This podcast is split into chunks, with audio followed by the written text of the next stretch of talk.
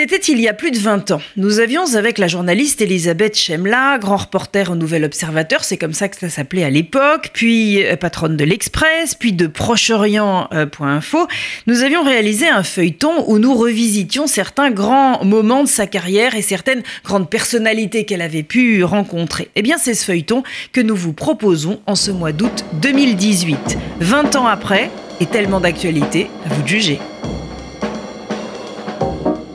Les carnets de route d'Elisabeth Chemla. D'Alger à Jérusalem, de Johannesburg à Hollywood, de Paris, capitale de la France, à Strasbourg, capitale de l'Europe, 30 ans de journalisme, d'engagement, de rencontres.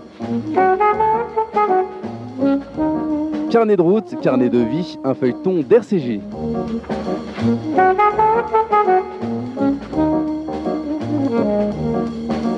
Elisabeth Chemla, bonjour. Bonjour. Lors de notre précédent épisode, nous avons vu avec vos yeux une certaine Algérie, celle de votre enfance. Nous sommes en 1978 et de retour en Algérie. Pour la première fois depuis 16 ans, 120 juifs d'Algérie retournent à Tlemcen. Ils sont les pèlerins de la Iloula et vous les accompagnez pour le Nouvel Observateur. Depuis votre propre départ d'Alger, vous êtes vous-même retourné sur votre terre natale. Dans quelles circonstances Avec qui? J'y suis retournée en 1977 pour la première fois parce que un ami très cher, Eugène Manoni, qui avait été l'un des grands journalistes de la guerre d'Algérie euh, pour Le Monde et qui était celui qui avait le premier révélé la, torture à laquelle se livrait euh, l'armée française, m'avait dit euh, je vais là-bas en reportage, c'était pour François à ce moment-là, euh, viens avec moi. Et comme nos liens affectifs étaient très importants et que je savais donc que je serais euh, accompagnée par quelqu'un qui comprendrait et respecterait tous mes, tous mes états, euh, j'ai accepté. J'y suis allée, j'avais, pour tout vous dire, j'avais la, j'avais peur. J'avais peur parce que je, je savais que j'allais à la fois retrouver tous les lieux, qu'ils allaient être euh, peut-être intacts, car j'avais eu des nouvelles évidemment entre-temps, et qu'en même temps, euh, c'était un retour qui, qui n'avait euh, aucune chance de, de, se prolonger, par exemple, par une, par une réinstallation. Et j'étais dans un état de, de, très grande émotion. Je me souviens que dans l'avion qui arrivait à Maison Blanche, à Alger, j'ai fondu en larmes avant même d'avoir reposé le, pied euh, sur ce, cette, piste d'aéroport d'où je m'étais envolée euh, petit enfant à, à, 14 ans en 1962. Donc j'y retourne à ce moment-là pour la première fois et euh, j'étais, comment dire, J'étais transportée parce que je revoyais le cabinet de mon père, rue Michelet, et que tout ça me paraissait en l'état. Euh, je suis retournée à la, villa où nous habitions et la famille qui l'occupait euh, alors euh, avait accepté, quand j'avais sonné à la grille, avait accepté que je rentre au moins dans le jardin. Donc j'ai retrouvé le jardin de mon enfance avec la rocaria que ma mère avait plantée, qui avait pris des mètres et des mètres. Il y avait toujours les citronniers, ces fameux citronniers dont je parle tout le temps. Et très gentiment, la famille m'avait, m'en avait cueilli quelques-uns euh, de ces citrons pour euh, que je les emporte euh, à Paris. Et puis j'ai revu le, l'endroit où je, avec mon vélo, euh, je faisais euh, solitairement, quand j'étais enfant, euh, une course contre la montre, comme Jacques Anquetil, le, grand champion cycliste. Évidemment, j'ai revu ça avec mes yeux d'adulte. Alors tout à coup, et c'était vrai d'ailleurs pour les rues, pour l'ensemble de la ville, tout à coup, tout m'a paru très petit par rapport à, à, mon souvenir.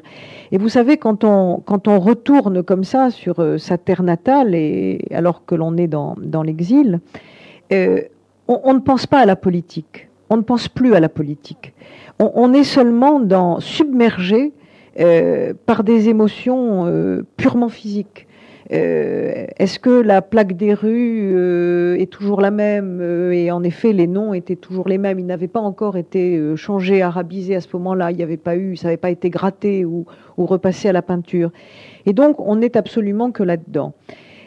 Et ce premier voyage euh, de retour euh, ne s'est passé que sur le terrain de l'émotion. Il n'y a, y a rien eu d'autre. Alors que quand j'y reviendrai un an plus tard avec les, pèlerins de la Iloula, comme pour moi, ce ne sera plus le premier voyage, évidemment, j'aurai moi-même un, autre regard sur leur propre regard. Est-ce que, euh, en partant avec Eugène Manoni, vous avez une attente particulière, une recherche particulière? Non, je ne crois pas que je puisse. Euh, je crois pas que je puisse dire ça. Euh, encore que, encore que. oui, bien sûr, vous avez raison. oui, parce que qu'est-ce que j'en espère au fond? Je, je crois que, à la fois, c'est pour ça que j'ai peur à la fois j'ai envie de découvrir que tout est, comme avant, et, peut-être même que j'attends une, réponse qui est est-ce qu'il serait possible de revenir? Non pas de recommencer, mais de continuer. Euh, et la réponse vient évidemment euh, très vite. C'est que c'est une terre, un pays, euh, une ville qui appartient maintenant à quelqu'un d'autre. Et y compris le cabinet de mon père, y compris la, villa.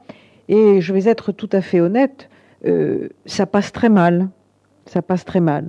La villa reste ma villa, aujourd'hui encore. Et le cabinet de mon père reste le cabinet de papa. J'ai eu tort, je suis revenue dans cette ville au loin perdu où j'avais passé mon enfance. J'ai eu tort, j'ai voulu revoir le coteau glisser le soir bleu et gris, ombre de silence. Et j'ai retrouvé comme avant, longtemps après, le coteau, l'arbre se dressant comme au passé. J'ai marché les tempes brûlantes, croyant étouffer sous mes pas les voix du passé qui nous hantent et reviennent sonner le glas. Et je me suis couché sous l'arbre et c'était les mêmes odeurs. Et j'ai laissé couler mes pleurs, mes pleurs. J'ai mis mon dos nu à l'écorce, l'arbre m'a redonné des forces, tout comme au temps de mon enfance.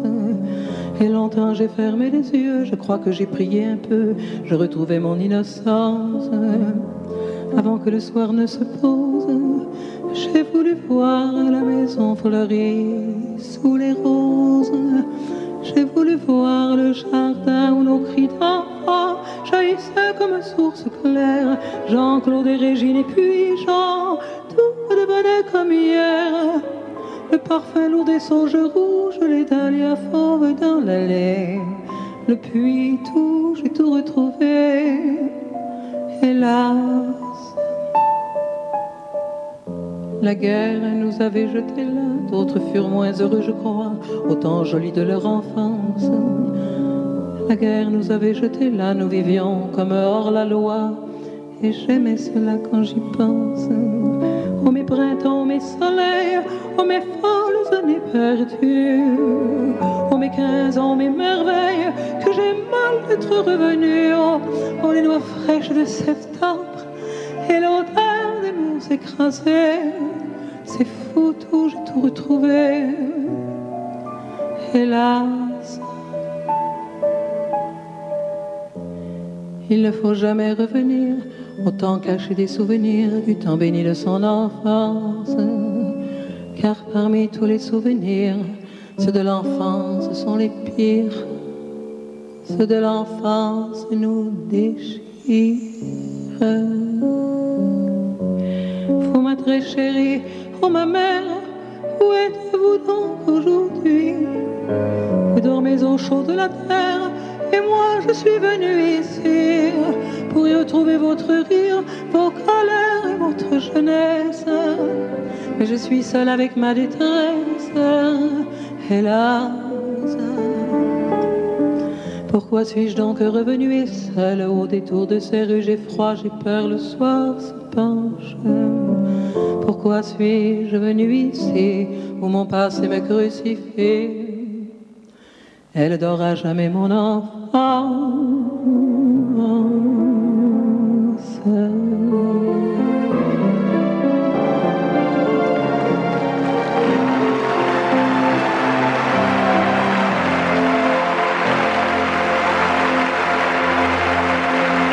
Euh, revenons aux pèlerins de la Iloula, 1978. Donc, est-ce que vous sentez chez eux qui foulent euh, ce sol pour la première fois depuis 16 euh, ans, ce qu'on pourrait appeler l'appréhension de la désillusion?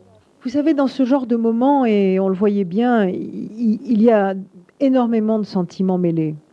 Il y a l'appréhension que rien ne soit plus pareil. Puis il y a immédiatement euh, une forme de rassurance, car, euh, bon, 78, nous ne sommes que 16 ans après l'indépendance, et 16 ans, c'est pas la même chose que 30 ou 40, bien sûr. Donc immédiatement après, il y a cette rassurance non, ça n'a pas tellement changé. Hein. C'est comme la chanson de Julio Iglesias, quoi. Mais toi non plus, tout n'a pas changé. C'est un peu ça euh, quand ils reviennent à Tlemcen. Sauf qu'on se rend compte que ce qui était la rue principale et qu'on croyait dans son souvenir grande ou large comme les Champs-Élysées, ben, c'est finalement euh, pas tellement plus large que la rue Broca euh, où nous nous trouvons. et puis après, tous, ces, tous ces, juifs qui retournent, euh, ils sont, comme je l'avais été l'année précédente moi-même, ils, baignent immédiatement dans la, la, résurgence des, des, odeurs, dans la résurgence de la lumière, dans, dans le réapprentissage des, des lieux. Je crois qu'au fond d'eux-mêmes, ils, ils, savent que, que rien n'est plus pareil et que les, les années d'exil euh, ont, ont, entretenu une sorte de, je dirais, de paysage mythique. Il y en a un notamment, je m'en souviens très bien, qui s'est parfaitement euh, reconverti et réinstallé en France et qui a revu euh, à Tlemcen la, station-service dont il était le patron. Alors évidemment, sa première réaction a été de dire "Pas, regardez ce qu'ils en ont fait aujourd'hui. De mon temps, c'était pas comme ça. J'avais 50 clients, c'était nickel et tout ce qui s'ensuit." Mais la vérité, c'est que lui-même, et quand on en discutait avec lui ensuite dans le car, lui-même a été déçu par sa propre station-service. Et euh, euh, il s'est bien rendu compte que cette station-service aujourd'hui, à l'aune des stations-service de France, quand je dis aujourd'hui c'est 1978, évidemment, si j'ose dire, elle tenait pas bien la route. quoi. Et ce sentiment-là, c'était un peu le sentiment de tout le monde. Mais il y avait aussi autre chose. Il y avait euh, une autre appréhension. Il y avait l'appréhension des cimetières. Cette appréhension, Elisabeth, vous n'y échappez pas et c'est votre enfance qui remonte à la surface. Pour la première fois de ma vie, euh, je suis allée au cimetière de Saint-Eugène, qui est un magnifique cimetière qui domine la mer, où mon frère est, enterré. Cimetière que je n'avais jamais euh, foulé euh, du temps de mon enfance, puisque mes parents ne, m'avaient pas laissé le faire. Et j'ai donc, lors de ce voyage, découvert aussi la tombe de, de mon frère, dont je parlerai d'ailleurs plus tard dans une, dans une une du Nouvel Observateur et je crois que seuls les intimes ont, compris, car le journalisme, c'est aussi fait de, de ça. Les pèlerins de la Iloula craignent aussi ces retrouvailles, ces retrouvailles si particulières. Comme toujours dans ces cas-là, on, est parti pendant des années, euh, on n'est pas très fier de soi parce qu'on n'a pas beaucoup contribué à entretenir les, les tombes de ces morts. Et on sait qu'on va revenir devant ces tombes on a peur de la profanation, on a peur des, moutons qu'on va trouver en train de, de, paître au milieu de l'herbe folle qui a, qui a, poussé partout, on a peur des, pierres éventrées.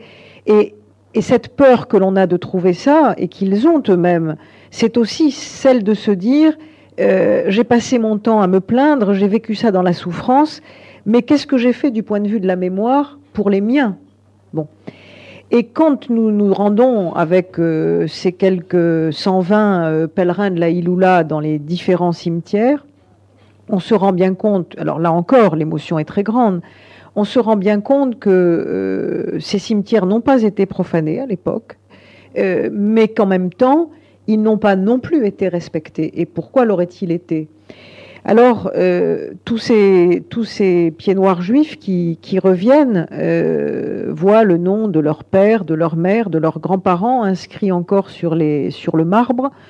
Euh, et ils, pleurent, bien sûr, mais je crois qu'ils pleurent pas seulement parce que ce sont des retrouvailles. J'ai la conviction, pour l'avoir vécu moi-même, j'ai la conviction qu'ils pleurent aussi parce que ils savent que c'est pas forcément la dernière, mais probablement quand même sans doute la dernière fois euh, qu'ils voient, euh, voient ces tombes. La tradition veut que l'on se recueille sur le tombeau du Rav Ephraim Alankawa. Est-ce que euh, cette tradition-là, en tout cas dans leur cœur, est complètement respectée? Est-ce qu'ils retrouvent leurs gestes d'antan? Oh Oui, oh oui, ils les retrouvent absolument comme si rien n'avait changé. Et ça, c'était, euh, je dois dire, c'était extrêmement euh, émouvant. Parce que, de surcroît, la, population euh, arabe de Tlemcen, qui savait que ces juifs allaient revenir, et qui, dans le temps, participait, cette population arabe, à la célébration du, du, Rav Nkawa, donc participe à nouveau, exactement comme ça se faisait du, temps, du temps de l'Algérie française.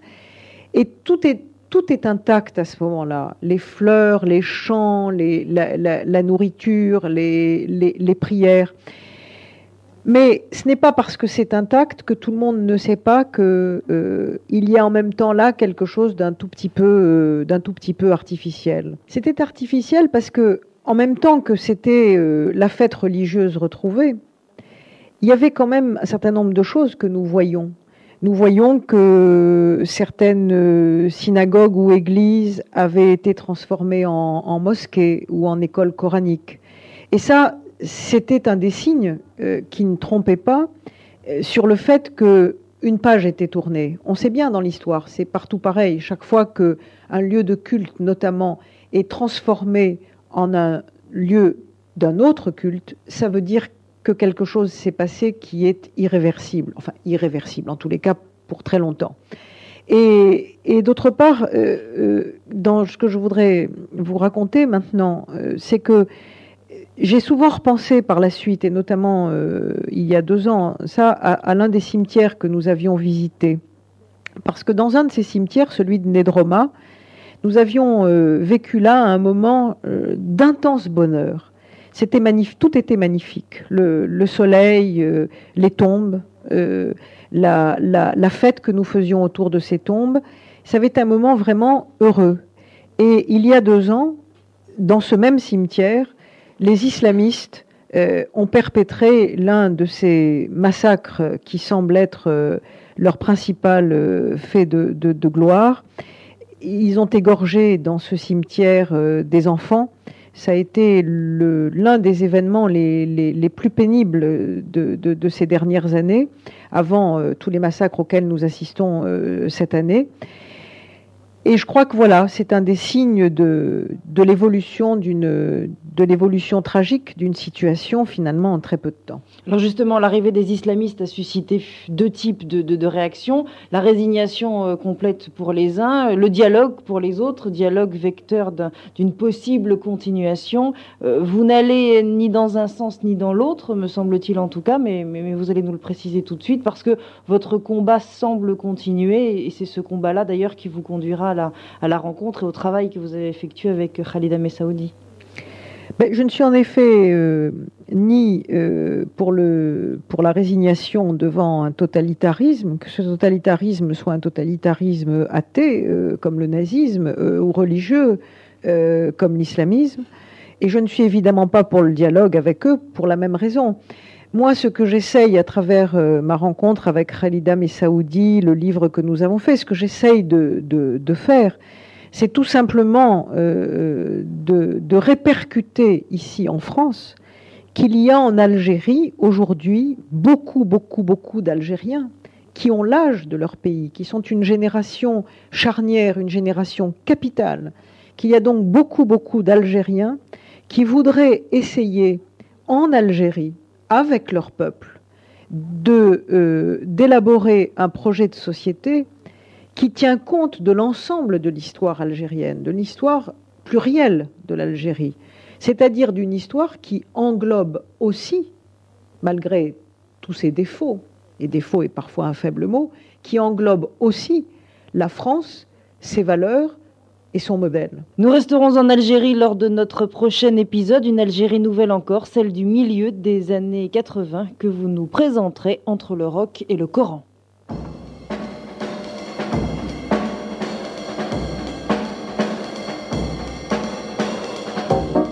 C'était les carnets de route d'Elisabeth Chemla, un feuilleton présenté par Paul-Henriette Lévy. Réalisation technique, Jean-Philippe Manlicher. Thank